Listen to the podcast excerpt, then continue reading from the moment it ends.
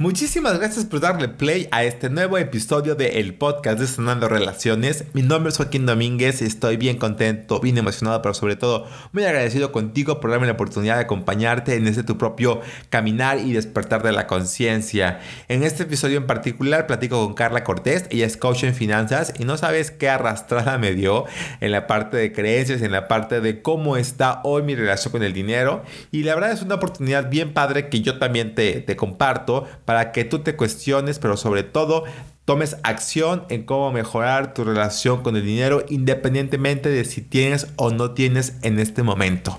Vas a ver por qué. Carla nos platica cosas muy interesantes que nos invita a sobre todo poner acción en las finanzas que queremos para nuestra vida, pero sobre todo que este sea una herramienta que nos ayude a vivir la vida que tanto deseamos.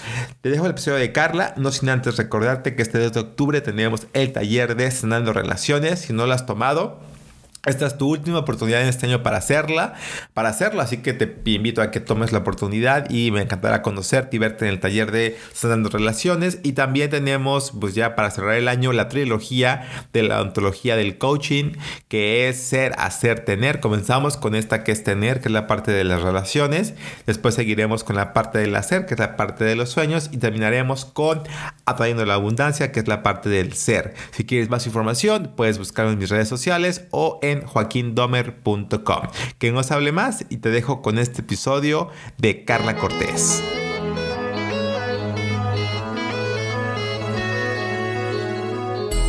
Bienvenido a Sanando Relaciones, un podcast diseñado para cuestionar creencias, soltar cuentos y vivir la vida de tus sueños. ¿Estás listo? ¡Comenzamos! Carla Cortés, no sabes el gusto y la emoción que me da el poder tenerte aquí en Sanando Relaciones, porque desde hace mucho que te conozco, yo siempre dije una platiquita con Carla así aquí coqueta para hablar de un tema que a mucha gente le encanta y sé que a ti más, ¿no? Que es el dinero y pues siempre he estado como, para mí la referencia de hablar de dinero es corte a Carla Cortés. Entonces, me encanta poder tenerte aquí y gracias por aceptar la invitación aquí a Sanando Relaciones. Qué bello. Oye, pues la verdad es que gracias. Este, tengo que decir que siempre me pongo nerviosita cuando y luego ya no paro la lengua, ¿no? Pero siempre me pongo nerviosa. Este, me da mucho gusto estar aquí contigo, saludarte. Tenía un ratito que no nos saludamos, pero bueno, ya acá tras bambalinas ya aprovechamos para ponernos todos al corriente. Al día. Qué padre, Carla. Fíjate que eh, algo que me llama mucho la atención, eh, sobre todo cuando platicamos de cualquier tema con cualquier persona, el tema del dinero como que pareciera que sigue siendo un tabú. O sea, como que ya empezamos a hablar más sobre las emociones, sobre las heridas emocionales, sobre muchas cosas, pero como que el dinero sigue siendo hasta tema tabú, ¿no? El no, del dinero no se habla. En esta casa no se habla del dinero o no sé qué ideas o conceptos tengamos del dinero, pero de repente, y te hablar por mi historia personal, pero sí da como mucho este tema de el dinero, el dinero corrompe, el dinero es malo y de repente me veo yo como adulto y queriendo comprarme cosas, ¿no? Queriendo comprar un micrófono, queriendo comprar una cámara para hacer contenido y de repente es de, oye, no me alcanza, oye, no tengo, oye, está caro, oye, eh, eso sí es para mí, no es para mí. Entonces me doy cuenta o yo me cuestiono el de, oye, ¿qué tanto eh, mi pues miedo o rechazo al dinero, hoy como adulto me tiene pues trabajando y trabajando y dicen por ahí algunos, ¿no? Hasta como de chiste, ¿cómo estás? Pues trabajando como negro para vivir como blanco, ¿no? Que estás un poquito racista el comentario, pero es un, como filosofía popular y dices, oye, ¿qué, qué onda? ¿Por qué tanto porcentaje de la población vive en esta famosa carrera de la rata, en la búsqueda de tener, de tener y de tener?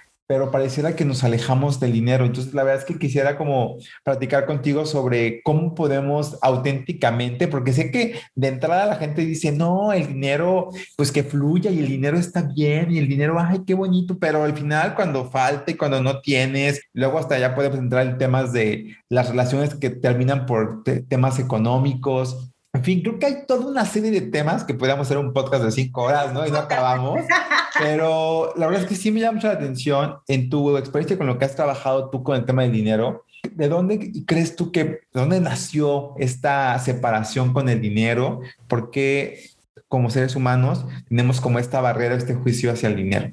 Híjole, ay, es que es una pregunta que no, eso es como para una serie de podcast, ¿no? tenemos que en, así, este, hacer una cosa aparte, pero fíjate que justo este año pasado estuve eh, metiéndome mucho a la psicogenealogía financiera. Y porque yo decía, bueno, las creencias, pero no, este rollo va más allá. O sea, esto no puede ser nomás de las de que hay tu creencia y mi creencia y dónde, dónde la creencia, ¿no? ¿Quién me la pegó? Y, bueno, pues ahí tenemos que ver de los tipos de creencias y todo, pero me yendo un poco más allá, yo creo que la, la, cultura latinoamericana en específico, creo que nuestro gran problema, y yo sé que tú no eres de esos, pero yo soy bien así, este, escandalosa, y creo que es lo que está pasando mucho con nuestro presidente, es que nosotros hemos tomado a la pobreza como un valor. Ok. Entonces, cuando no hablas, ya no estás hablando de creencias, sino de valores. Y eso es mucho más poderoso, y eso es profundísimo. O sea, imagínate que eso va eh, eh, en el ADN, va en, bueno. Sí, es lo que eres. Tus valores definen lo que eres. Exactamente. Entonces, entonces, imagínate que nosotros pobre pero honrado, ¿no? Pobre pero feliz. Pobre. Entonces, todas las connotaciones positivas que le damos a la pobreza.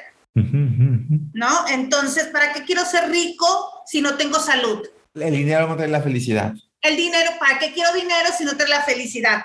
Entonces, si te fijas, la pobreza, los dichos sobre la pobreza están eh, eh, unidos a connotaciones positivas. Y los dichos sobre la riqueza están unidos a connotaciones negativas. Sobre todo los que más no sabemos, ¿no? Entonces, por más que yo indagué, indagué, indagué, indagué, indagué, yo dije, esto es uno de los temas es que es un valor tal cual y, se vuelve peligroso. Porque entonces es por eso, y por eso tuve la, la osadía de, mencionar este, al que nos dirige en México. Yo sé que este lo van, eh, lo van a, a escuchar muchas personas de distintos países, pero esa es la osadía. Entonces por eso es que la gente se divide, porque no estás hablando de yo creo que esto, yo creo que aquello, porque en las creencias podemos dialogar, en los valores no, los valores no son negociables. Entonces cuando yo hablo de un valor, yo inmediatamente digo, ¿quién está conmigo? Y decimos, todos estos están conmigo, todos nosotros creemos que ser pobre es bueno. Ah, bueno, los que no creen eso, pues háganse para allá. ¿No? Son chusma. Y entonces empieza a haber complicación. Y, y aunque ahorita estoy hablando de, de, este señor en la casa, ¿no? Alguien empieza a generar dinero y los que estamos fregaditos empezamos, y empezamos a echarle tir y si como ella como tiene y si ella como no sé qué, ¿no? Y, y de tonterías. Fíjate, voy a decirte una indiscreción. ya empecé y te Con confianza, nadie lo va a escuchar, no te preocupes. Me acuerdo mucho una vez ya hablamos de hace 10 años, este, nosotros invitamos a, no, yo creo 15, invitamos a mi suegra a Liverpool. Entonces, eh, X, una tienda, ¿no? Un centro comercial. Y cuando nos bajamos, y a nosotros no nos iba eh, bien, hablando hace, yo creo que unos 15 años, todavía no teníamos ni medianamente el nivel socioeconómico que tenemos ahorita. Y cuando llegamos, me acuerdo que mi suegra se bajó y dijo, ya me trajeron a este lugar de nieves caras. O sea, venden, venden zapatos, ropa, ¿sabes? O sea, los que conocen este, eh, estas galerías Monterrey, pues saben que hay un montón de cosas. Y ella en su, mira, las nieves son caras. ¿No? O sea, ella yo creo que tenía antojo de nieve ese día. y se molestó. Y eso es lo que pasa cuando, cuando todo está cimentado sobre valores, que las emociones se revolucionan. Entonces, eh, para mí es un, tema de, es un tema de valores. Ahora, si lo escalamos, y ahorita lo decías perfecto, hay un tabú en hablar, que si puedo hablar de esto, que si puedo hablar de aquello. Y, hace poco aprendí, ¿no? Algo súper interesante, que lo que no se habla no se resuelve. Entonces, si nosotros no estamos acostumbrados a hablar de dinero, si nosotros no estamos acostumbrados a decir, yo quiero esto, yo quiero aquello, yo gano esto, yo gano aquello, ¿y por qué hablo de la cultura latinoamericana? Porque además estamos luchando contra delincuencia, contra este, la inseguridad, pues no es tan fácil que tú te juntes con alguien y digas, ah, pues yo esto, yo aquello, yo hice, yo lo hice, ¿no? Porque si tú vas, hace un, en enero, no, en febrero estuve en Miami con Gran Cardón y me topé unos muchachitos, unos 20 años, y ellos sin problema, Joaquín, nosotros tenemos un club millonario y él factura tanto y, y nosotros así de, ¿no? Y no sé cuál, y tú también tienes tu club millonario y el club millonario la gente se y habla de sus millones y no sé cuál. Y yo estaba así como de, ¿por qué allá? Si tú, ¿Qué pasa aquí en México? Pero no solamente en México, en Perú, en Colombia. Si tú empiezas a hablar de dinero, de cuánto ganas, de cállate o que, ay, que, que este presumido y ya, ¿no? Qué prepotente. Qué prepotente. Entonces, pues creo que tenemos dos problemas. Número uno, que es un valor y, y, que, y que cuando estás empezando ¿no? A, a, despuntar, pues tienes que luchar con esa parte de quién soy entonces y cómo reconstruyo y, y, busco mis nuevos valores. Y lo segundo es hablar. Yo creo que por eso son tan importantes los talleres, ¿eh? porque son los únicos espacios en los que tal vez como vas a hablar de finanzas, pues ahí vienes a eso, ¿no? Bueno, esperamos que la gente vaya a eso, la gente que no quiere hablar o los buenos o los buenos centros o los buenos estos eh, ah, como grupos de crecimiento, ¿no? Que de pronto te puedes encontrar, pues no sé, en la red de mercadeo con tus amigos y formarlo, decir aquí sí se habla libremente, eso es eso no sabes cómo potencializa a las personas, porque empiezan a resolverlo, ¿no? Cuando lo empiezan a hablar, empiezan a resolverlo. Y, y pues como siempre digo, ¿no? La palabra no solamente comunica, también crea. Entonces, si hay palabras que tú no te atreves a decir, pues no te, lo, no te atreves a crear. Entonces, yo digo que hablar, hablar, hablar es poderoso. Me encanta. Por lo menos deberíamos de, atrevernos a eso. Sí, y fíjate que también ahí está el otro extremo, y, y qué bueno que lo mencionaste, porque creo que hay otro extremo que es el que ya se, se aventó un curso de psicología positiva y alguien que ya está con los mantras y declara y cuida lo que dices. Entonces empieza ahora a decir, no, es que yo soy, yo soy rico, yo, yo, genero millones, yo agradezco por la abundancia que llega a mí de fuentes esperadas, inesperadas, y empiezan acá con el mantra y el mantra y el mantra, y económicamente, pues no, eso no cambia, ¿no? Y dices, oye, yo te conocí en un curso hace tantos años y sigues diciendo exactamente lo mismo y sigues exactamente igual hablando de la parte económica pues, específicamente, porque no, a lo mejor sí cambiamos espiritualmente y emocionalmente, a lo mejor no, pero hablando económicamente, a ver, no, no estoy generando el dinero que digo o que estoy declarando. Pues por eso digo que es, es muy profundo, porque a lo mejor no, no a lo mejor, porque no nada más se trata de ahora voy a pensar diferente, porque a lo mejor yo te estoy diciendo a ti, Carla, que yo, Joaquín, quiero ser millonario, pero que hay, que hay aquí adentro, bueno, aquí adentro y aquí adentro en lo que estoy realmente sintiendo, porque yo puedo decir, yo, Joaquín, quiero ser millonario, pero por dentro siento que, pues, no, no, ¿cómo crees? Y yo soy moreno. ¿Cómo crees si no tengo papá? ¿Y cómo crees si yo vengo de familia pobre? ¿Y cómo crees si yo no, yo no tengo la suerte que tienen los, los influencers y los hijos de, ¿sabes? Y empiezo porque, exacto, porque a veces me, me cacho justificando el por qué yo no puedo, o por qué yo no he podido, o porque el otro sí puede. ¿Y, y qué onda con eso? Oye, me acordé de un primo, fíjate, que así tus primos que te conocieron en la colonia, ¿no? La casita de, de, de Palma. sí, eso que te conocieron ahí. Me acuerdo una vez que estaba yo hablando de finanzas y él entra y me dice, pues sí, ¿tú cómo lo has tenido fácil? Mi primo. O sea, yo no quiero saber los demás. O sea, ¿de qué me hablas? Ajá. A ver, ¿qué, qué, qué, qué, qué, qué, esto, ¿no? Pero ve cómo, claro, tendemos a eso, ¿no? A victimizarnos y no importa qué. Mira, ahí entran un montón de cosas, ahí entra entre todo lo que dijiste, pues lo que pasa es que hay que alinear, ¿no? Este, porque hay varias leyes. Está la ley del pensamiento, la ley de la afirmación, la ley de la colaboración, la ley de la correspondencia. Entonces tú puedes afirmar lo que tú decías hace rato, no, yo esto, yo aquello y lo otro, pero pues si tu pensamiento, o sea, si afirmas y luego estás, no puedes, no sé qué, traca, tra, o si en la ley de la, de la correspondencia, yo siempre les digo, a ver tu billete, a ver tu billetera, ¿lo ves? Ok, eso es lo que corresponde a tus pensamientos, tus acciones y quién tú eres, punto. Entonces, ¿qué hay que cambiar, no? Pues todo, a lo mejor las acciones. Sí, yo sí, volteé a ver mi billetera, así de... Oye, yo por eso mi billetera, ay, es que les voy a pedir que me traigan mi billetera, pero en mi billetera yo traigo un bonche de billetes, ah, pero además, mira, un bonche de billetes dorados que me compré y además traigo un Bitcoin en, moneda. Entonces yo digo, yo siempre traigo, y además miren, en mi escritorio, que ya los voy a mandar a hacer con mi logo, porque saben que soy bien loca.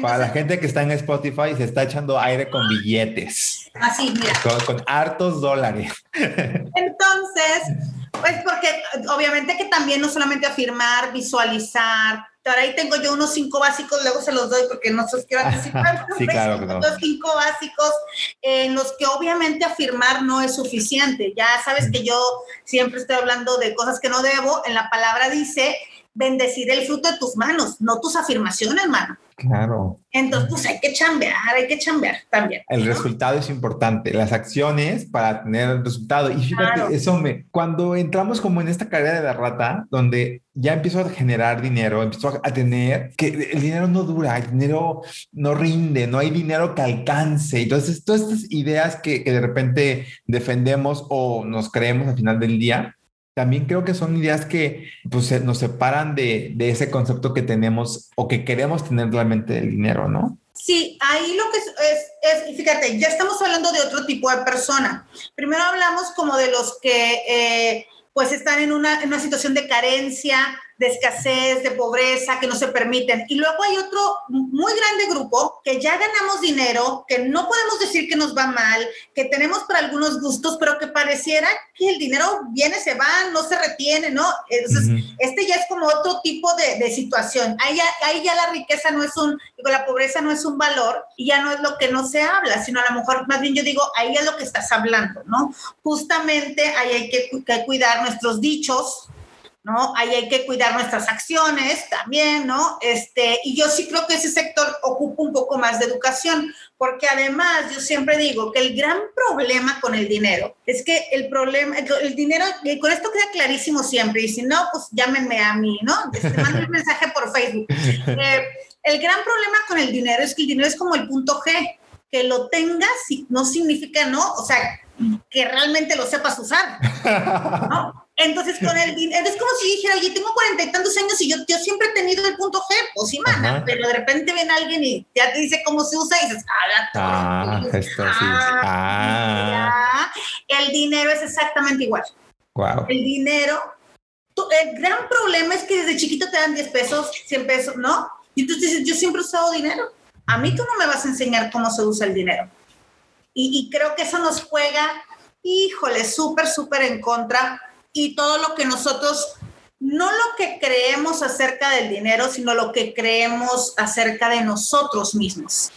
Creo que eso es importante. Justo hoy estaba grabando mi podcast también y hablaba yo de, de los 10 pilares del emprendedor y el primero con el que decidí empezar fue con confianza en ti mismo. Y fíjate que la autoconfianza es diferente a la autoestima porque mientras la autoestima es de valía, la autoconfianza es de poder, es como de hacer. Entonces, creo que mucho de lo que sucede es, tendríamos que cuestionarnos si yo creo que soy capaz de manejar el dinero, si yo creo que soy capaz de administrar el dinero, si yo creo que soy capaz de multiplicar el dinero, si yo creo que soy capaz de hacerme millonario. Y ahí es donde, ¿no? Porque ya lo hago, porque ya lo hago el dinero, uh -huh. pero ¿cómo lo administro? ¿No? ¿Cómo, cómo lo duplico, etcétera? Y entonces ahí ya nos metemos en, en, en temas súper... Es que usted digo que aquí nomás es empezar a hablar, ¿no?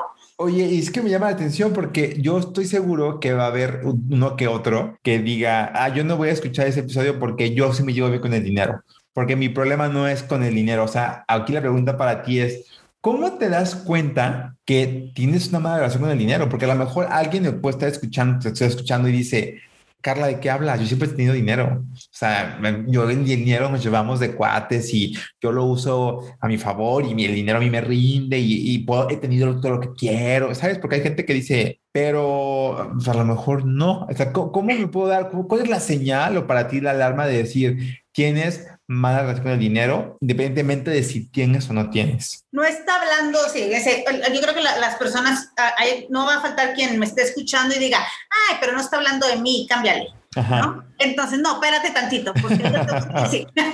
Mira, hay una forma fácil, fácil pero media, no, no, es la que más me gusta, pero esas se las pongo así porque esas dicen, ay, ¿no? Ajá. Saquen una cuenta, porque estamos hablando de la relación con el dinero, Ajá. no de tu experiencia en la vida, no de, sabes, tener, de, del dinero en específico. Entonces, a mí me queda claro que muchos tienen buena relación con las cosas, tienen muchas, que tienen buena relación con su familia, porque, porque salen constantemente, van a restaurantes, pero entonces, ¿cómo hacer una buena relación con tu pareja? se quedaría contigo toda la vida, vamos a suponer, ¿no? ¿Cómo hacer una buena relación con el dinero? Entonces, para saber si tengo una buena relación, saca la matemática de cuánto has ganado en toda tu vida y ahora dame la cuenta de cuánto tienes. Entonces, ¿cuánto de ese dinero se ha quedado realmente contigo? Y esa es la forma grotesca, ¿no? Esa es como ta, ta, ta, ¿no? Esas son las cachetadas, ¿no? De ah, espérate y no te vayas del, del podcast, ¿no? Claro. Claro, yo aquí, me, aquí yo ya me voy a quedar. La otra forma, lo que yo te diría es, el ciclo de la riqueza es generar. Hay mucha gente que genera, todos generamos, pero no todos generamos en el mismo ritmo. ¿A qué me refiero? Hay quien en un día genera 10 pesos, literal. Hay quien genera 100, hay quien genera 1000, hay quien genera millones.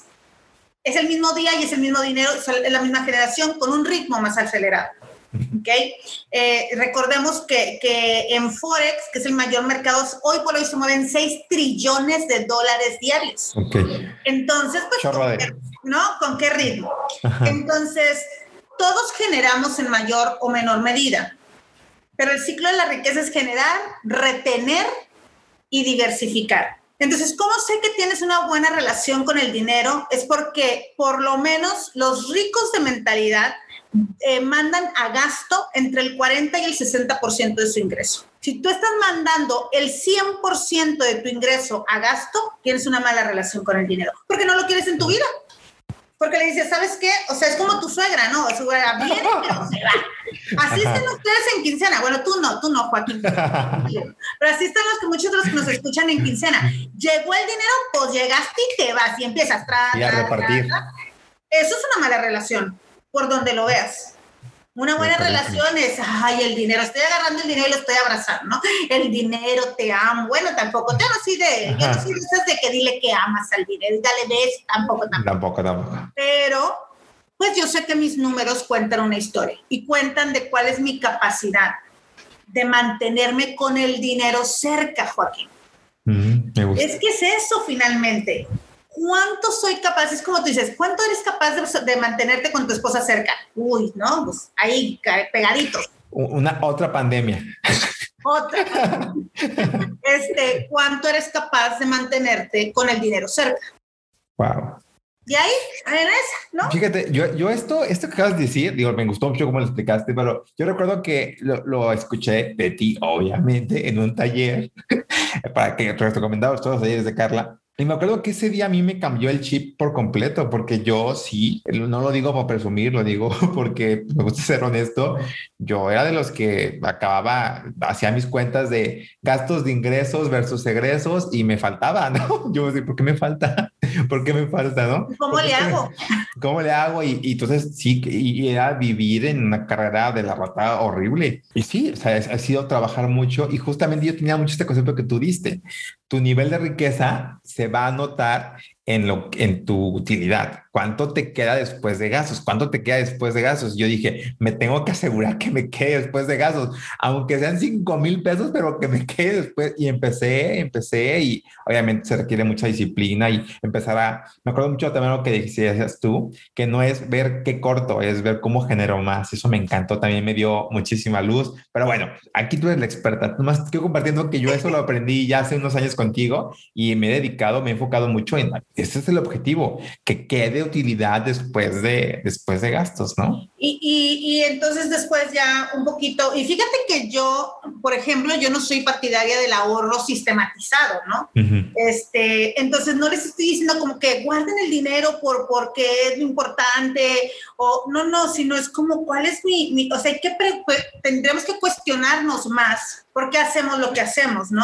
Estoy empezando, te decía, un proyecto nuevo de inversión y yo al final siempre que, que termino de invitar a la gente le digo, eh, no sé, por ejemplo, puedes invertir desde 300 dólares. Entonces yo les digo, los veo muy nerviosos.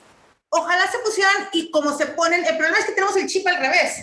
Para invertir, así sean mil pesos, ¿eh? O sea. qué miedo, qué riesgo. Ay, y sí, mira, y, digo, pero en el centro comercial, en los tacos, cuando van y compran ese corte que ni es el corte que te dijeron que te iban a servir, te sirve, o sea, ahí tranquilos, ¿no?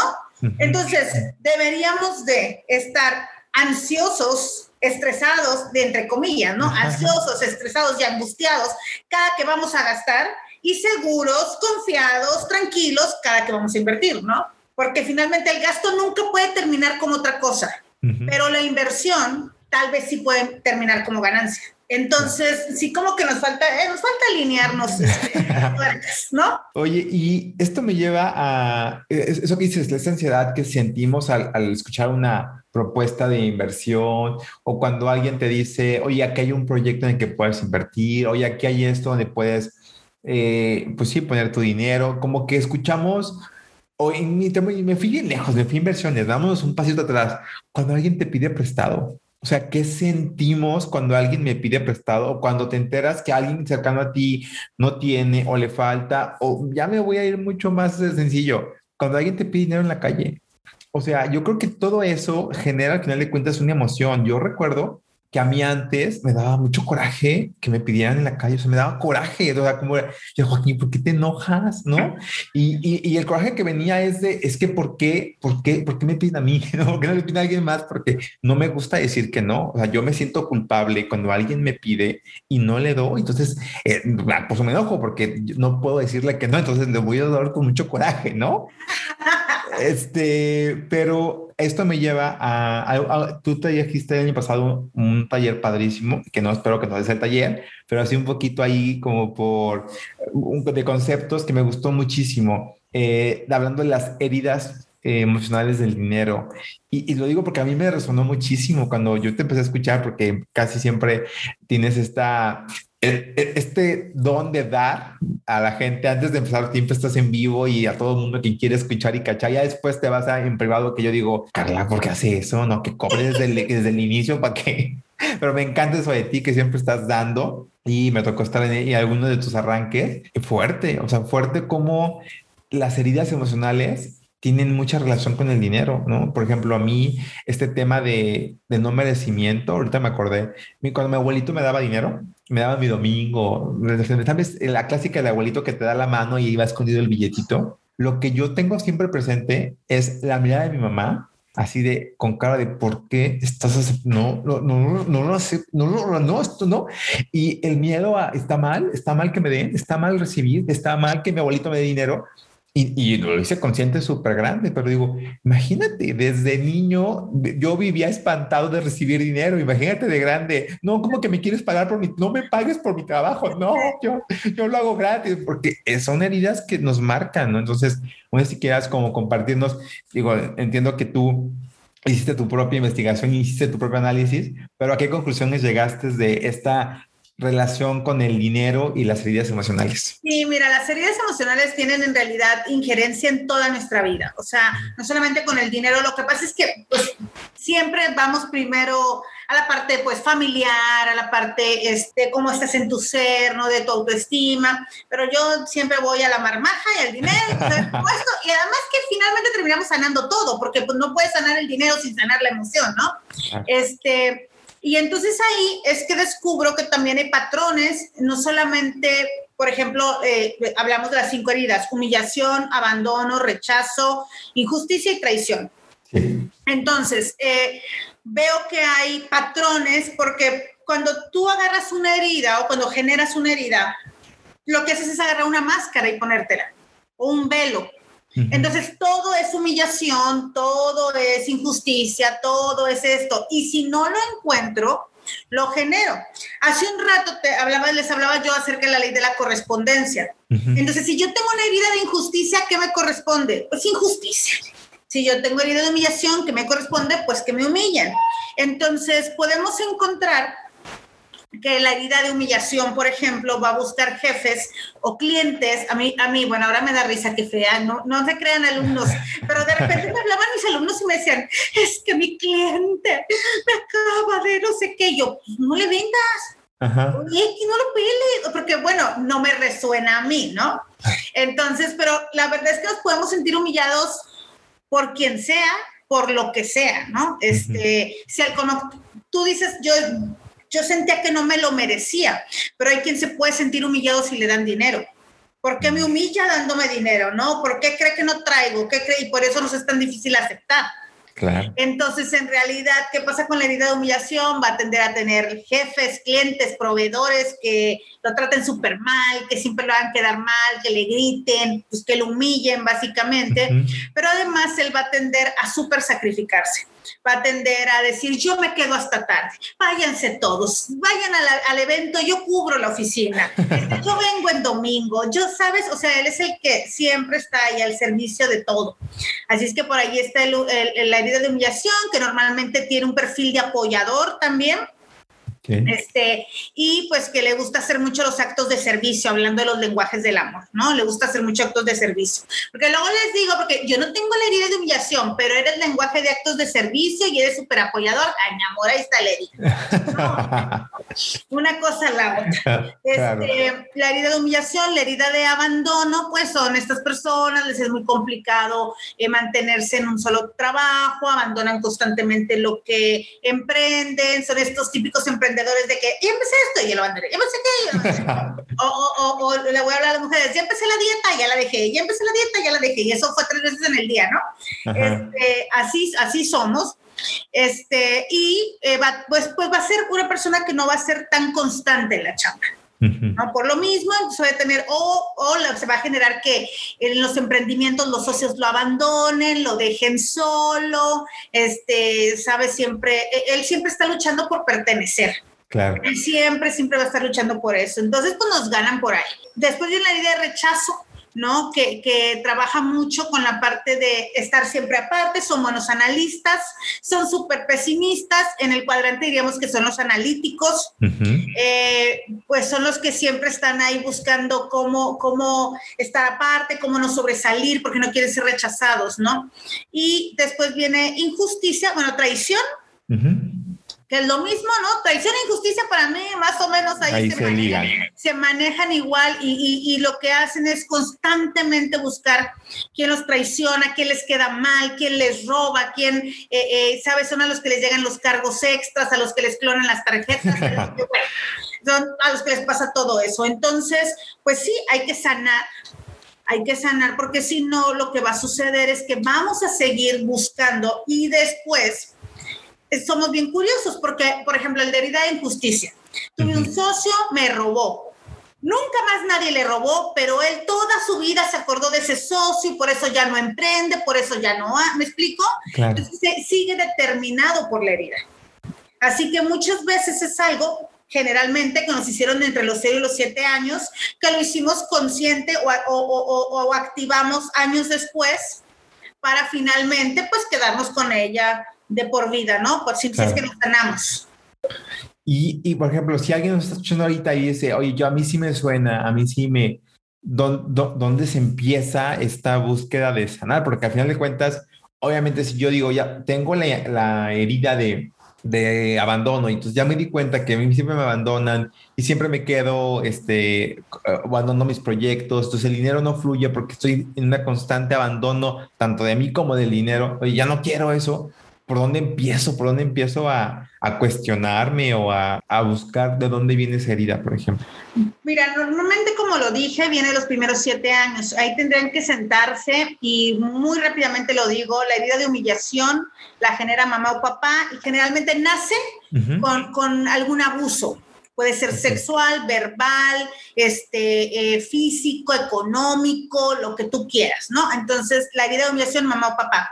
La herida de rechazo, si eres hombre, te rechaza papá y si eres mujer, te rechaza mamá. Okay. Entonces, ¿qué tienes que buscar? Pues situaciones con papá, situaciones con mamá, donde te sentiste rechazado o rechazada. La herida de abandono, si eres mujer, te abandona papá, si eres hombre, te abandona mamá. ¿Qué tengo que buscar? De pronto, me acuerdo mucho un día en un supermercado, mi mamá se me perdió, yo pensé que me había abandonado y yo lloré y grité y de ahí te sentí en herida de abandono toda mi vida.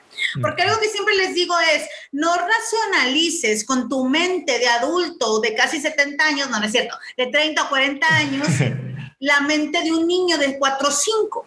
Porque si tú, lo que nos pasa ahora es que dices, pero a mí nunca me pasó nada, Carla porque tú lo quieres ver con tu mente de adulto, de, pues eso no significó nada, pero como, importante. como un niño, de cuatro años que de repente no ve a su mamá y que ve muchos adultos, eso es traumante. Es más, eso genera una herida, ¿no? Entonces habría que regresarnos, herida de injusticia, mamá o papá, herida de traición, mamá o papá. Tenemos que ir a ver en el, en el pasado, herida de injusticia suelen eh, manifestarla mucho los hermanos mayores, por eso son tan fastidiosos. Y no estoy hablando de mi hermana, ¿eh? Y no sé qué, porque pues como los ponen a cuidar a los otros hermanitos y como los ponen a cargo y luego se dan cuenta que al chiquito le dieron más que al grande y entonces van naciendo van creciendo con esta herida de, oye, es injusto que me traten como un adulto, que me hagan responsable por mis hermanos, que no me, den, que no me hayan dado igual que a ellos. Y, la verdad es que es muy, es muy común, sobre todo porque las familias pues vamos progresando, queremos pensar financieramente, entonces muchas veces al menor le tocan las bonanzas, ¿no? Que los chiquitos pues todavía vienen, ahora sí que, que, que ya vienen cuando uno está mejor financieramente. Entonces, lo primero sería eso, Joaquín, ir a la raíz y empezar a hacer tú, yo, yo pongo a mis alumnos a que hagan este, diarios, ¿no? Por, De todas las veces que me acuerdo que me sentí humillado, de todas las veces que me acuerdo que me sentí traicionado, de todas. Y entonces, pues bueno, por lo menos empezar por ahí, ¿no?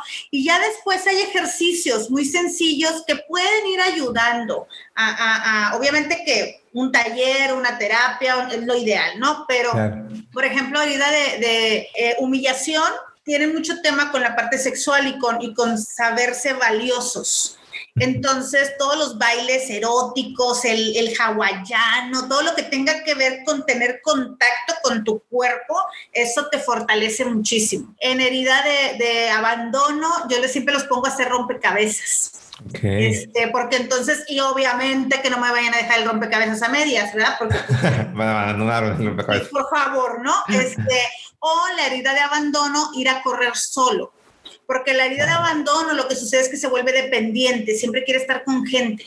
Entonces ir a correr solo afirma su posibilidad de ser autónomo y de estar bien a solas. Entonces correr, caminar, hacer ejercicios solos. La herida de rechazo, ejercicios en equipo. O acabo de encontrar un libro buenísimo que se llama algo así como 100 formas de ser rechazada. Okay. Lo que hacen es un ejercicio en el que todos los días te ponen una prueba y no sé, ve y pregúntale a tu vecina que si puedes jugar en su patio. Ve y pídele a, su vecino, a tu vecino el wifi. Escríbele al presidente y dile que si te da, o sea, pero este, todas las formas, la idea es que te rechacen. Y que tú te acostumbres a ser rechazado y que te des cuenta que no pasa nada. Pero también lo, lo, otro que resulta, dicen que esta, la, la, persona que escribió el libro, de las 100 cosas locas que escribió, que, que entre las cosas que pidió, pidió una entrevista con Barack Obama y pidió a, una, los de las donas, les pidió una dona conmemorativa de los Juegos Olímpicos, o sea, pidió cosas locas. Bueno, los de las donas le hicieron la dona y entonces de estas 100 cosas que pidió, consiguió 45 y 55 no. Así es que es, muy interesante. Y de rechazo, pues exponerte, ¿no? Y, y si no dices, ya no me puedo exponer así, bueno, pues entonces juega en equipo juega en equipo y pertenece a clubes. E injusticia, este, injusticia, pues, eh, injusticia y traición, yoga, estiramientos, ser flexibles, bajarle al gimnasio, suelen ser muy, este, este, esbeltos, ¿sabes? Son los guapos de, de la colonia. Entonces, pues, bajarle un poquito a eso y empezar a trabajar con la flexibilidad, con el amor, con abrir su corazón.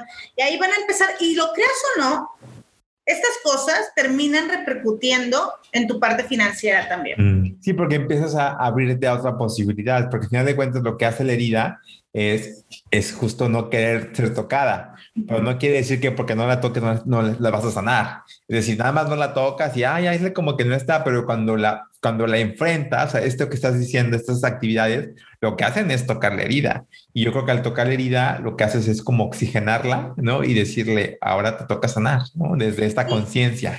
Exactamente, y ahí hay muchas, muchas cosas, la verdad, que pueden ser desde ejercicios, este, terapias, este, ya sabes, eh, dinámicas, un montón de cosas, pero yo creo que si se avientan estas, ya les dije ahí algunos tips, por lo menos, y van a ver, por ejemplo, va a haber abandono, mira, abandono hasta el baño que ir acompañada. pues van a ver cómo el solo hecho de decir, voy a salir a caminar sola, sin las, las mujeres, sin los niños, sin el perro, sola, ¿no?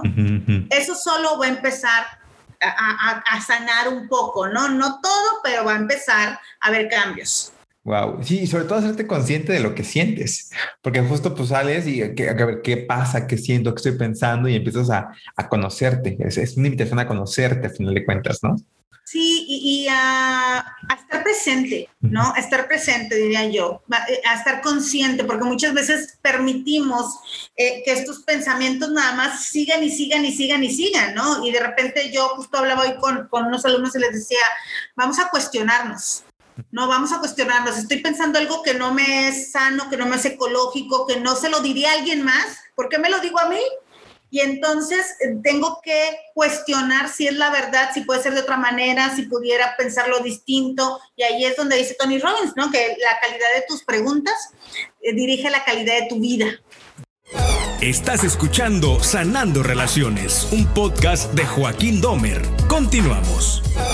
Ah, digo, la pregunta obligada, porque la gente va a decir, ay, qué bonita la Carla, pero, pero ella qué, ella cómo le hizo. Y te quiero hacer esa pregunta y te lo digo con toda confianza porque sé que tú tienes este nivel de apertura. A veces la gente nos escucha o te escucha y ya decir, ay, sí, ella lo dice bien bonito porque le ha ido re bien en la vida, ¿no? Pues con ese pelazo, como no le va a ir muy bien. Y, y claro, pues ella, pero a mí me gustaría como que hacíamos este parteaguas de cuándo fue el momento en el que Carla se dio cuenta que su relación con el dinero tenía que cambiar. O sea, ¿cuál fue ese tocar fondo para ti financieramente para decir algo, algo estoy haciendo mal como para que el dinero no se quiera quedar conmigo, ¿no?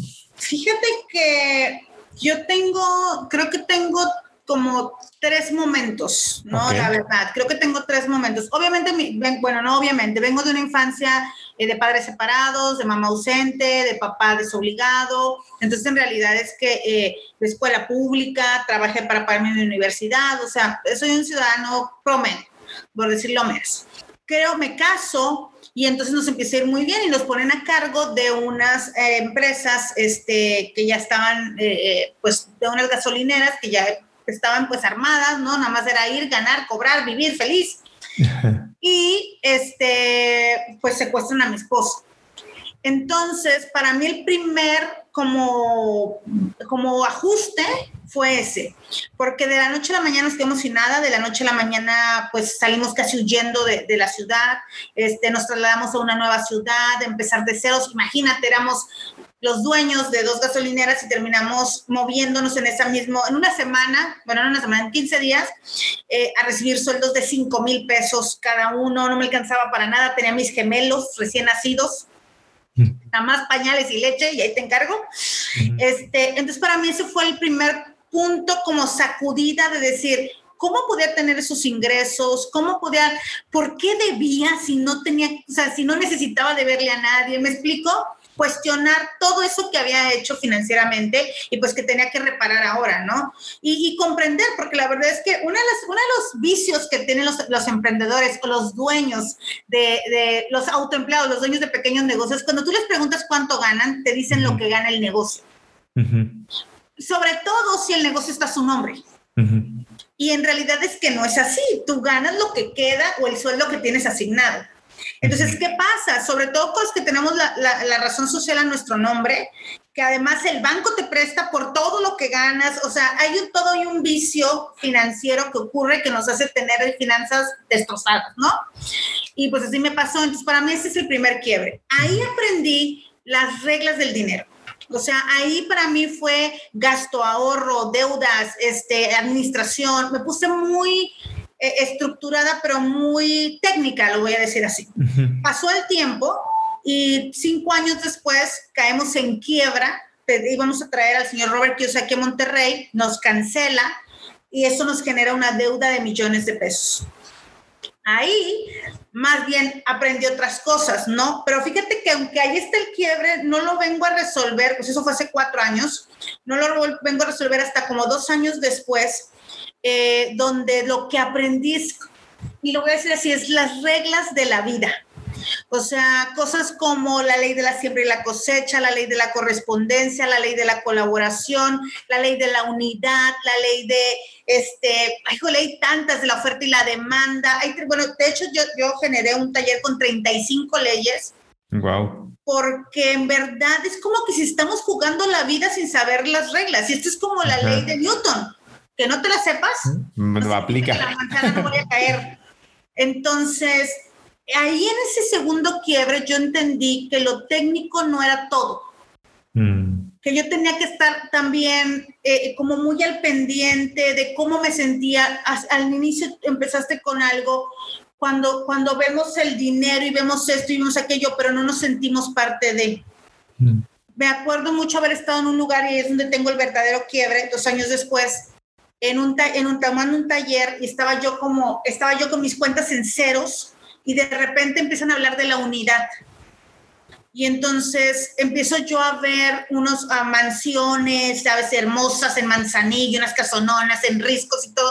Y yo empiezo a decir, soy una con eso. Recorro esas casas. O sea, me imaginaba caminando. Me estoy poniendo chinita ahora que te lo cuento.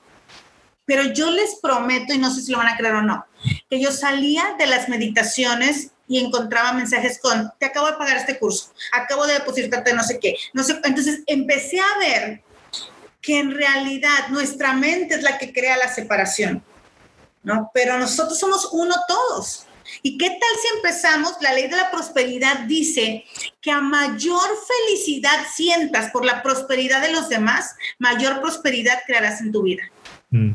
Entonces, todas estas reglas, por lo justo lo que haces hace rato, ¿no? De, si me da envidia no sé quién, y este vato, ¿por qué lo hizo tan rápido? Y este, ¿por qué le está yendo bien? Y este payaso, no sé cuál. Y de repente nos metemos en ese rollo y no nos damos cuenta que con todo esto que estamos diciendo de forma ociosa, estamos creando una bola de nieve negativa para nuestra vida. Entonces, sí ha habido un cambio para mí. Ahí fue cuando me metí a las heridas, ahí fue cuando, cuando empecé a ver otras cosas, porque por más técnica, porque soy súper técnica de números, tú sabes que me encantan los porcentajes y todo eso, me di cuenta que no era suficiente. O sea, si sigues pensando cosas feas, por no decir lo que yo diría en mi podcast, este, si sigues pensando, ¿no? Este, vas a seguir creándolo. Si sigues pensando caca, vas a seguir creando caca. Así es que, no, vamos a pararle un poquito a eso. Totalmente. ¿Cuál sería para ti el primer paso? O sea, si alguien dice, yo, sí, sí, sí, sí, eso es lo que me está pasando, ¿cuál sería el, el primer paso para, para poder cambiar el switch, para poder empezar a, a, mejorar esta relación con el dinero al final del día? Mira, yo eh, tengo, eh, eh, yo creo que número uno, bueno, hay, puedes decir dos cosas que para como para tratar de resumirlas y ya no extenderme, ya me, ya me entró el estrés de la mujer, ya hablé mucho. No, no, este, tú, tú, tranquila. la primera es que yo te diría, yo dispensa dice que hay tres cosas que nos determinan, el cuerpo, el entorno y el tiempo. Entonces, el cuerpo, todo esto, todo el mundo lo sabe, ¿no? Cuando dices, ya voy a poner a dieta y el cuerpo, no, come, come, ya voy a comer, y el cuerpo, no, acuéstate, acuéstate, ¿no? Este, este, quiero hacer este nuevo proyecto, no, estás muy estresado, bájale. El cuerpo es el que nos dice químicamente y el que nos avisa, eh, este no es tu estado al que a mí me tienes acostumbrado, párale. Y le paramos. Yo tengo una anécdota que cuando justo eh, nos quedamos sin nada después del secuestro y, pasaron dos, tres años sin enfermarme y tenía una secretaria que se enfermaba y se enfermaba y se enfermaba y la gripe y la garganta y la vivíamos en Ciudad de México y ya es que el clima es, tú sabes cómo es el clima en Ciudad de México, ¿no? Hermoso. Y me acuerdo que un día me dijo, oye, Carles, ¿tú por qué no te enfermas? Y le dije, ¿sabes por qué no me enfermo? Porque cuando llegué empecé a enfermarme y yo me di cuenta que no me podía enfermar. Entonces un día me sentía muy mal y yo hablé con mi cuerpo y esto es real y yo sé que no, así no lo hagan en su casa. Este, y yo hablé, yo hablé con mi cuerpo en voz alta y le dije, ok, si quieres enférmate, pero entérate que vamos a seguir yendo a trabajar porque ocupamos el dinero. No me volví a enfermar, ¿eh? Entonces, eh, es esto, ¿sabes? Esta es, esta es la parte del cuerpo. Entonces, ¿qué tenemos que hacer? Estar alertas con el cuerpo. Va, si quiero empezar a cambiar, no permitir, en, en, la vida diríamos es el dominio propio, es el dominio de la carne, y sí, como que la carne, ¿no? es tu cuerpo, mano, que no te deja hacer otras cosas. El, el, la parte del tiempo, pues dejar de traer el pasado al presente, ¿no? Y dejar de ponernos ansiosos por el futuro, estar aquí, ahora. Yo, hay, una, hay una pregunta que me hicieron en, en ese taller que te digo que cambió fue un quiebre para mí y me preguntaron, este, preguntaron en el salón, eh, ¿alguien tiene problemas aquí? Y entonces, no sé, ¿tú qué contestarías si te preguntara, ¿alguien tiene problemas aquí? La verdad que la mayoría de gente diría, pues yo tengo unas cuentas sin pagar, yo, ¿no? Traigo tema con no sé quién, me acabo de pelear con mi abuela, eh, lo que tú quieras. Y me acuerdo que la persona que estaba dirigiendo dijo, no, la realidad es que aquí no hay ningún problema. Los problemas están en tu casa o en tu mente o en, tu, o en el banco o en la oficina, pero aquí hoy nosotros reunidos no hay ningún problema. Eso es cuando hablamos del tiempo, traerlo de otros tiempos y espacios al, al, tiempo y al espacio que no le corresponde. Y ahí hago los matrimonios porque somos re buenos por hacer eso. ¿No? Y tres, entonces financieramente es lo mismo. ¿No? Financieramente es lo mismo. Cuando tú quieres empezar a tomar decisiones diferentes financieramente, traes, es que la, la regazón, es que cuando me equivoqué acá, y empiezas a traer lo del pasado, ¿no? O es que en un año, típico de, ¿por qué no tomas este taller? No, es que en un año quiero este, ir a Chapultepec, por eso ahorita no puedo tomar el taller. Y tú, ¿eh? ¿No? Como que, ¿qué? O sea, pero, si es necesario, traigo el futuro, adelanto, ¿no? Este, con tal de que no, no tomar las decisiones que te requiera tomar. Y por último, el entorno. Y aquí yo sí, eh, hablando de que el dinero, todo lo que se habla se resuelve, entonces el entorno para mí sí es determinante. Y no es acerca de mamá, papá, pues entonces esposo, fírmame la del divorcio. No, no, me busco un equipo, un grupo, este, personas con los que yo pueda crecer y con los que yo pueda eh, hablar libremente y sepa que hay, una, hay un compromiso de mejora continua. Mm. Entonces, creo que para mí eso es, uff, ¿no? Este, el ABC. Y por otro lado, hablando de, o sea, esto es la parte financiera y por otro lado hablando de este, las heridas, de eh, las leyes, porque a lo mejor ahorita no, no, les puedo explicar las 35 leyes tal cual, pero sí, les puedo dar cinco básicos. Ok. Y empiezas con esos, algunas leyes se van a activar en tu vida sin que tú sepas la ley.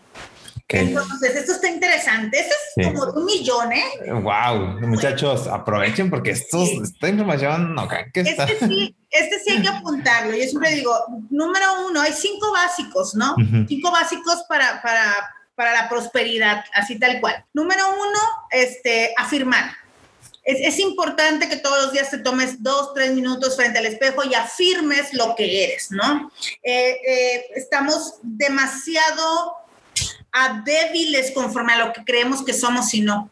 Entonces soy una empresaria este, responsable, soy una mujer auténtica, soy una mamá amorosa, soy una esposa este, sexy, ah, ese, ¿no? Claro. sexy, soy este, una hermana, eh, eh, no sé, leal, etcétera. Unos minutitos para, para, para, para afirmar.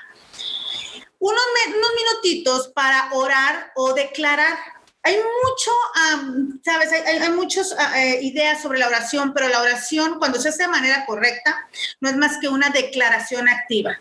Mm. Entonces, porque cuando tú oras estás declarando, y cuando estás declarando, pues estás declarando. Entonces, no es lo mismo afirmar lo que soy que declarar sobre lo que sucederá. Uh -huh. Son cosas diferentes. Entonces, es importante, porque cuando afirmo trabajo en mí hoy, y cuando declaro trabajo en lo, en el, en lo que quiero, en lo que quiero hacer. Ajá. La tercera, meditar. Es súper importante meditar. Empezar a, a, tomar control de nuestros pensamientos. Es, es como la antesala.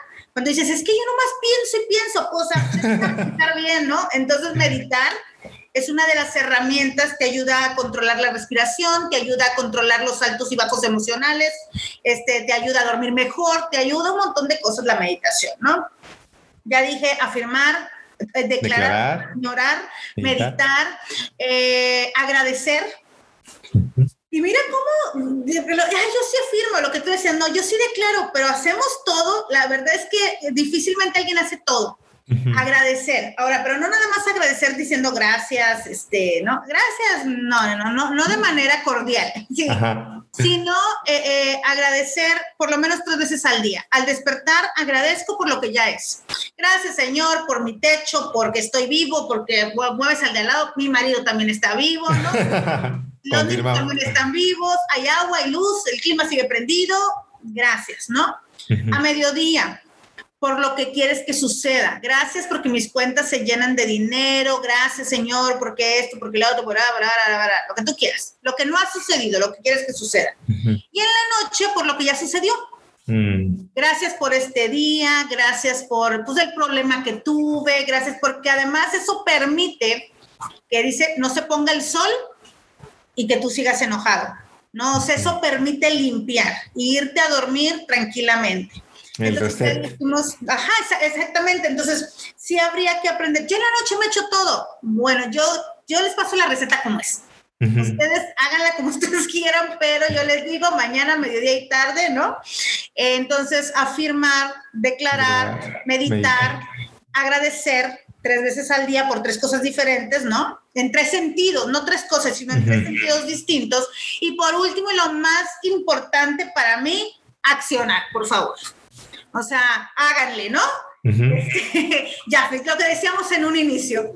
Ponte en acción. Ponte en acción, eh, alinea tus acciones con todo lo que dijiste. Ya todo lo que fue previo fue poderoso, ¿no? Ahora que tus acciones sean poderosas. Ahora que estén a la altura de tu declaración, de tu afirmación, de todo lo que dijiste de esa, no, no, se puede, no se puede declarar sobre el futuro sin tener una visión clara del futuro. Entonces, estas cosas, dice, dice la ley de la oferta y la demanda, que a toda demanda el universo le presentará una oferta. Pero si no hay demanda, no hay oferta. Entonces, si tú no tienes visión clara, si no empiezas, ¿me explico? Por eso les digo que estas cinco cosas, aunque ustedes no se sepan las 35 leyes, van a empezar a accionar algunas leyes a favor, ¿va? Me encanta y creo que es una forma de verdad práctica y sencilla y algo que la gente dice, ay, pues eso yo sí lo puedo hacer, no, eso yo lo estoy haciendo, pero creo que al final del día, y con eso me gustaría cerrar, Carla, cuando ya habíamos dicho cómo saber que mi relación con el dinero es mala, pero si alguien dice, ok, voy a empezar, voy a poner en acción estas cinco eh, leyes, les podemos llamar. Cinco básicos, sí. Estos cinco básicos para poder este, mi relación con el dinero. ¿Cómo alguien podría decir, check, ya, ya me está funcionando? Porque siento que la gente es mucho de, a ver, ¿dónde está la evidencia? ¿Dónde está el resultado? ¿No? Para saber que no es como, ay, nada más es la fórmula mágica que ni hace nada. No, a ver, ¿qué resultados puedes empezar a ver en tu vida o en tu relación con el dinero si empiezas a aplicar estos cinco básicos? El dinero debería mantenerse más tiempo contigo, debería llegar de forma más abundante, debería llegar para quedarse otra vez, porque luego llega y como llega se fue, como el del Monte del Piedad, ¿no? Las deudas deberían de irse liberando, porque además la deuda es, es ah, somatización de culpa. Wow. Entonces, la deuda. es, está para otro tema, ¿eh? A ver, repítelo. Está para otro tema. La deuda es somatización de culpa. Entonces, donde hay culpa, hay queja y donde hay queja no hay agradecimiento. Entonces, bueno, ahí les dejo, si tú eres de los que se queja, pues ahí no hay agradecimiento. Oh, claro, definitivamente. Entonces, la deuda debería de, empezar a minorar, ¿no? Y las oportunidades, yo, ese sería yo para mí el más valioso. O sea, deberías de empezar a ver oportunidades en todos lados. Mm. O sea, la, tú, tú a lo mejor te voy a decir, oye, antes nadie me invitaba a ningún lado y ahora me invitan. Ahora, ojo, porque luego te empiezan a invitar a los multiniveles y tú, ay, me molestan, no sé cuál, pero tú siéntete, o sea... Halagado, claro, están viendo como una posibilidad. Es que desde ahí tampoco hay agradecimiento, porque tú dices, afirmo que soy una mujer de llena de oportunidades y luego, oiga, viene la de ay, shushu, viene la de... y no es que te vayas a afirmar con todas, ni siquiera con alguna es que comprendas que es el universo o Dios para mí diciéndote, hey, aquí está. Hay opciones. No todas te convienen, ¿no? Fíjate, dice Robert Kiyosaki que hay siete oportunidades de negocio diarias. Dice Cardón, escuché a Cardón, siete ya se me hacen un montón. Cardón dice que hay cada hora y media tienes una oportunidad de negocio. Entonces, ¿qué pasa? Que si no estoy en un plan, si, si yo no visioné, si yo no estoy declarando sobre el futuro, si yo no me estoy viendo diferente, si yo no estoy agradeciendo lo que está sucediendo, hay que tendría que decir gracias Señor, porque vino la de Avon invitarme, porque vino la de Mary Kay, porque vi esa casa rentándose y, ¿no? O sea, nuestros, nuestras antenitas de vinil empiezan a pararse. Yo digo que, que eso podría ser una, una, buena señal. Sí, porque cambias el enfoque. Empiezas a ver, y como tú dices, no es porque tengas que eh, inscribir a todos los negocios y tengas que invertir en todos lados, pero lo que estás haciendo en ese momento es que estás abriendo la puerta a las posibilidades infinitas que tiene la vida para ti. O sea, es como este decoratorio. Y me cayó el 20 porque me cayó el 20 dos cosas que las quiero compartir rápido. Cuando dijiste lo de las deudas son, son culpa, somatizada, me acordé que tú también te acordarás tal vez que en un taller por ahí me regañaste porque yo me, me casé hace tres años y me endeudé con la boda porque la boda pues ya sabes, clásico de que hay una boda chiquita y sencilla y que nada más para 100 personas. No, y pero 100 pues personas... patrones tenían, mijita. Entonces creció a 200, en fin. Entonces yo terminé una boda muy bonita y con, con, una deuda. Y ahorita que dijiste culpa, dije, o sea, qué tan culpable me sentía de, y te voy a decir ahorita lo que estoy, lo que estoy sintiendo, ¿eh?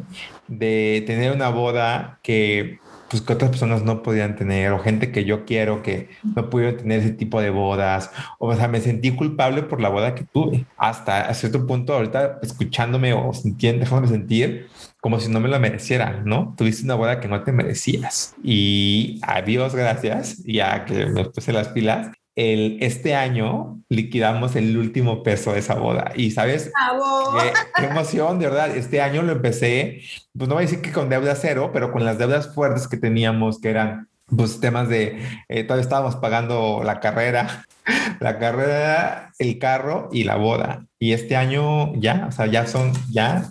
Bueno, este año mantente awareness, ¿no? Así como claro. no ir a, ya es tiempo de una casa ya es tiempo de, no sé cuál, ya, porque entonces, la, cuando hablo de culpa, no solamente es culpa por la situación, sino también por promesas no cumplidas, por, por compromisos no realizados.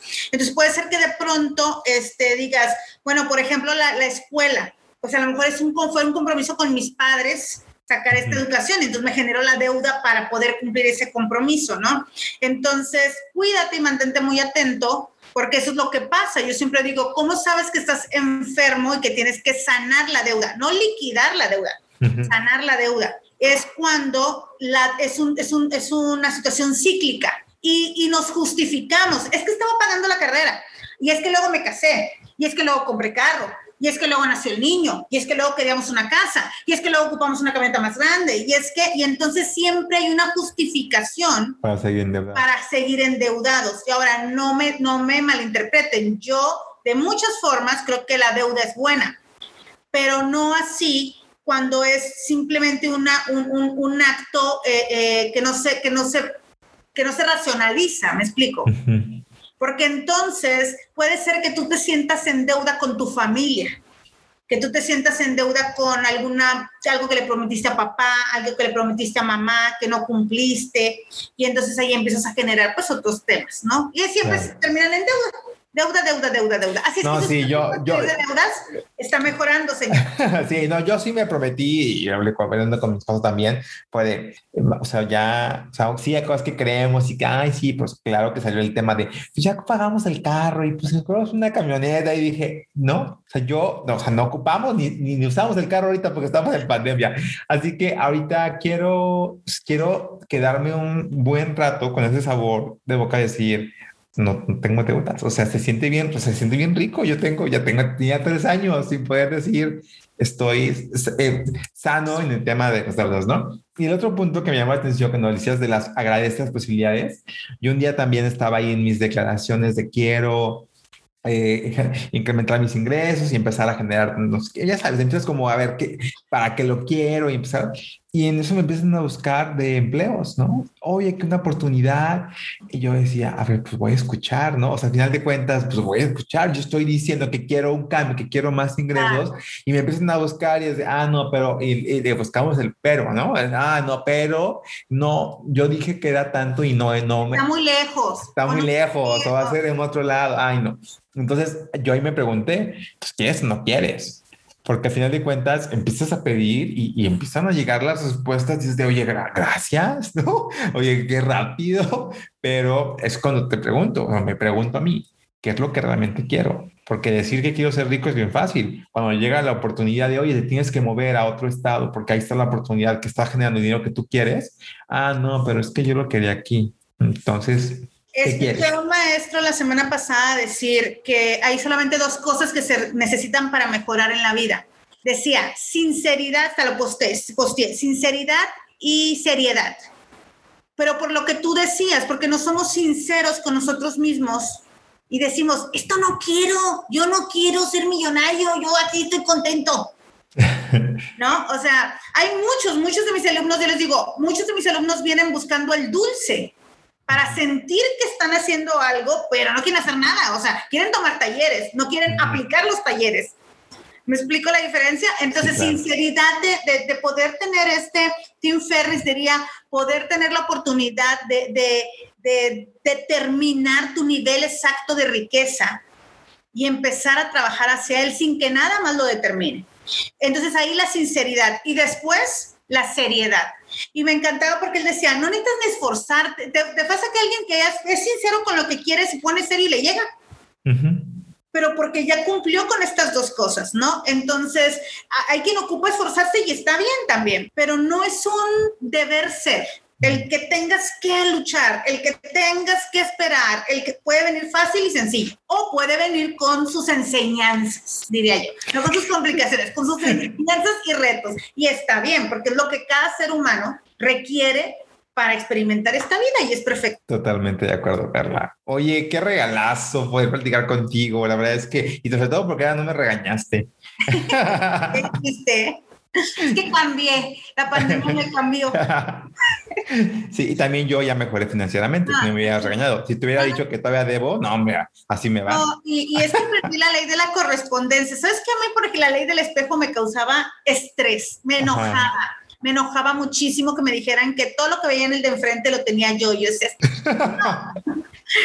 y cuando entendí las leyes y entendí la ley de la correspondencia, no es que te refleje, es que te corresponde por alguna mm. situación. Entonces me doy cuenta que en este momento no me corresponden alumnos este, que no hagan lo que necesitan hacer, porque yo necesito hacer también, así es que ya no te preocupes, estamos del otro lado. Creo que la pandemia sí no sé si, si tú lo piensas, lo platicábamos hace un rato, pero igual podemos cerrar con esto.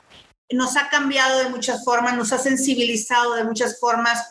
Ojalá y se fueran de aquí eh, resueltos a trabajar emocionalmente, porque la parte financiera urge. Estamos aquí hoy, no estamos en una semana. Vimos, tuvimos partir en el último año cuatro millones de personas solamente por COVID a nivel mundial. Entonces, creo que, que, es un momento en el que ya no podemos seguir jugando a lo que jugábamos hace un año y medio de, pero yo me voy a morir de 60, pero me falta mucho, pero porque hemos visto personas de todas las edades partir. Así es que urge que sanemos, urge que nos reconciliemos, urge que nos restauremos, urge que restituyamos todo eso que nos fue quitado por la falta de perdón y de sanidad y urge que prosperemos financieramente por el bien de todas las personas que dependen de nosotros. Totalmente de acuerdo, Carlos. Qué, hermoso cierre y con eso me quedo porque ha sido un, un deleite escucharte, poder coincidir, al menos por estos medios y sé que lo que tú dices va a resonar en el corazón de muchas personas y me voy también con algo importante para la gente y es hablar, o sea, comencemos a hablar de nuestras finanzas y si no quieres hablar con nadie, pues habla contigo, pero el, el simple hecho, el ejercicio más sencillo que hice con Carla en algún taller fue ¿cuánto ganas? O sea, ¿cuánto ganas y cuánto gastas? A veces ese ejercicio tan sencillo no lo hacemos y vivimos en el tabú de pues vivo al día y vivo, me va saliendo y ahí estamos no nos damos cuenta de que la relación con el dinero está, está bien triste porque el dinero no quiere estar contigo. Y si el dinero no quiere estar conmigo, pues es como si tu pareja no quisiera estar contigo, oye, ¿por qué no me quieres? ¿Por qué no quieres estar conmigo? Oye, así como te preocuparía si tu pareja te dice no quiero estar contigo, yo los invito a que nos ocupemos cuando el dinero no quiere estar con nosotros, porque creo que ahí viene una invitación bien bonita a recordar que si, si el dinero, y me gustaría también decir eso antes de irnos, el dinero, la abundancia sí es parte de nosotros. hemos creído que, no, que el dinero es otra cosa, no tiene nada que ver con la espiritualidad. Yo creo que al contrario, creo que también el, el, dinero es un resultado más, así como las relaciones, así como lo que logras y así como lo que haces también, el dinero es un es un elemento más del resultado de lo que estamos pensando y lo que estamos siendo, ¿no? Como, como personas. Pues yo nada más agradecer, la verdad, y, agradecer el espacio. Muchas, muchas gracias. Siempre, qué bonito es platicar, ¿no? platicando. Y sí, para redondear tu idea, yo siempre les digo, yo estoy segura con el dinero. ¿Tú te sientes seguro cuando tienes dinero? Sí, la mayoría de la gente se siente segura cuando tiene dinero. Entonces ahora que hay que preguntarnos, ¿el dinero se siente seguro con nosotros? ¿No? Y con eso cerramos. Me parece excelente. Muchas gracias, Carla. Te agradezco muchísimo tu tiempo, esta conversación y pues que no sea la, ni la primera ni la última vez que nos vemos por estos medios. Y si no nos vemos por aquí, pues hay que vernos ya en persona para echarnos un cafecito más a gusto. Sea, aunque sea. Muchas gracias a todos. Gracias a todos por ser parte de este despertar de la conciencia. Yo soy Joaquín Domínguez. Recuerda que puedes, ay, no les dije dónde te pueden seguir, Carla. Si tienen alguna, si tienen alguna duda, si les quedó así como, ¿qué onda? ¿Dónde pueden encontrar a Carla Cortés? Búsquenme como Carla Cortés, Carla con C, Cortés con Z, o como tu coach, Carla Cortés, en Facebook, en Instagram, en YouTube, ya saben, en mi casa no, por favor. en todas las redes sociales por ahí me encuentran. Súper bien. ¿Y tienes talleres próximamente? Tengo talleres, está por empezar el Club de la Riqueza Justo si tú estás buscando un grupo, un club con quien juntarte y hablar, yo no tengo con quien hablar de dinero. bueno, pues inscríbanse al Club de la Riqueza. Es un, es un ah, taller anual, o sea, vas a durar un año, un año de amigos te voy a vender. Ah, ¿no? Ya wow. vende eso. Este, y Club de la Riqueza les recomiendo mucho y 35 leyes. 35 leyes es un regalo, además es súper económico y eso es un básico de básicos de verdad. Súper. Pues si cualquier información voy a dejarla aquí en la descripción del episodio para que la puedan encontrar más fácilmente. Y ahora sí, me despido de todos ustedes dándole las gracias por ser parte de este despertar de la conciencia. Recuerden que me pueden encontrar como Joaquín D-O-M-H-E-R en todas las redes sociales y nos vemos la próxima semana en un episodio más de Sanando Relaciones. Adiós. Bye. Gracias por elegir vivir la vida de tus sueños. Esto fue Sanando Relaciones.